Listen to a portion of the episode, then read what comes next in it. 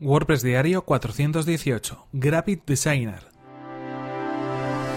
Estás escuchando WordPress Diario, tu podcast sobre desarrollo web con WordPress y marketing online. Con Fernand Diez.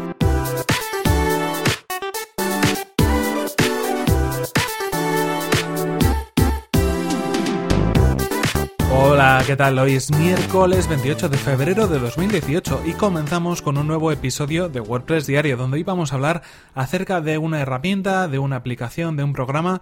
Bueno, vamos a hablar acerca de Graphic Designer y os vamos a explicar en qué consiste y por qué os lo quiero recomendar en este episodio de hoy del podcast. Estamos hablando de una aplicación que de alguna manera para que os podáis hacer una idea viene a ser un sustitutivo o una alternativa al famoso Adobe Illustrator, es decir, una herramienta para crear diseño vectorial, para editar gráficos de manera vectorial. Nos va a permitir desde hacer cualquier tipo de cartelería, trabajar con tipografías, trabajar con imágenes y también crear diseños, layouts, tanto para diseño para web como para diseño para móvil o para cualquier tipo de presentación que queramos hacer y todo eso con eh, un soporte vectorial. Por lo tanto, pues eh, puede ser luego utilizado en diferentes dispositivos y para diferentes artes finales, por ejemplo, si es que estamos hablando de impresión. En este caso, como decimos, la alternativa a Adobe Illustrator es esta herramienta llamada Graphic Designer. Una de las cosas que la caracterizan es que es totalmente gratuita y además podemos utilizarla tanto en la versión que tienen para Mac, para Windows o para Linux. Es decir, es multiplataforma, tiene soporte para todos estos sistemas operativos. Esto es algo muy interesante, sin duda alguna. Y por otro lado, una de las cosas que a mí más me ha gustado, además de que es gratuita y funciona eh, perfectamente, es que tiene soporte soporte para el navegador. Podemos utilizarlo directamente en el navegador a través de un servicio online que ellos ofrecen y cuya herramienta es exactamente la misma o muy muy similar a la que podemos instalar en nuestros equipos. A mí esto me parece una ventaja fundamental. En primer lugar, porque si trabajamos en un ordenador que no es el nuestro y no tenemos instalada esta herramienta, vamos a poder seguir trabajando directamente desde la web. No necesitamos instalar ningún tipo de software. Por otro lado, yo personalmente cada vez trato de instalar el menor número de herramientas posible en, en mis diferentes equipos donde trabajo habitualmente, porque hay que mantenerlas, hay que actualizarlas, en muchas ocasiones mm, consumen bastantes recursos del equipo y trato siempre, si hay una alternativa a través del navegador, de utilizarla, porque muchas veces las opciones que nos permiten estas herramientas son muy sencillas y realmente igual no necesitamos un compendio tan grande de aplicaciones o una herramienta tan potente para hacer algo sencillo a través del navegador. Y además el navegador a mí personalmente me permite a través de las ventanas, de los diferentes espacios de trabajo y desde las diferentes pestañas del navegador trabajar de manera muy rápida sin salirme de la aplicación. Personalmente, esto es mi opinión, eh, soy creo que soy más productivo, creo que trabajo mejor si solamente estoy centrado en una única herramienta y no en varias diferentes. Eh, pero bueno, en cualquier caso esto es una opinión personal. Así que de todas estas opciones creo que son interesantes y creo que por lo menos deberían servir para que le diréis un vistazo. Eh,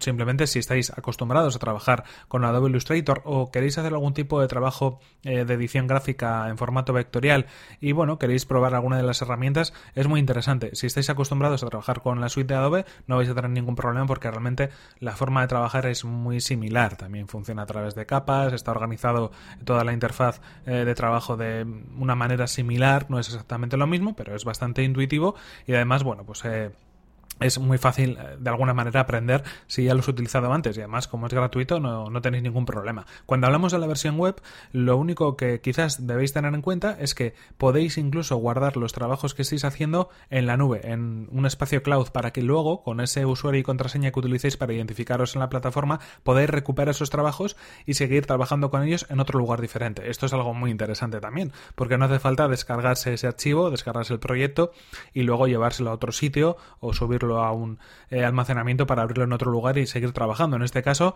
puede ser incluso una forma de trabajar de manera colaborativa en un proyecto en concreto para que varias personas puedan editar algo de un trabajo en concreto que se está haciendo. Cuando nosotros entramos en la herramienta y vemos las opciones que nos ofrece, ofrece de, en primer modo vamos a poder elegir un nuevo diseño con el cual trabajar. Tenemos diferentes opciones como tamaños eh, de papelería, tenemos opciones en cuanto a diseños web pues de diferentes eh, anchuras, diferentes tamaños, diferentes opciones. También tenemos trabajos para poder implementar imágenes dedicadas a las redes sociales con sus tamaños correspondientes, también algunos mockups para trabajar con diferentes smartphones o teléfonos móviles, también con tablets e incluso podemos utilizar algunas plantillas que por defecto eh, vienen en el sistema para, bueno, pues de alguna manera eh, tener esa información ya predefinida y trabajar sobre ella. En cualquier caso, eh, cualquiera de las opciones os puede servir y creo que es interesante para empezar y tener un punto de arranque con la plataforma. Como os digo, una herramienta muy interesante, os voy a dejar el enlace en las notas del episodio, aunque podéis acceder allá a través de designer.io, ahí tenéis toda la información y también todas las formas de poder descargar la aplicación, alguna herramienta en cuanto a documentación, tutoriales y ayuda un poco inicial para los, eh, bueno, pues todos aquellos que, que, no estén familiarizados con la plataforma, incluso vídeos o videotutoriales en YouTube creados por el propio equipo de Gravit Designer y bueno, ahí tenéis toda la información y como os digo, os lo dejo en las notas del episodio.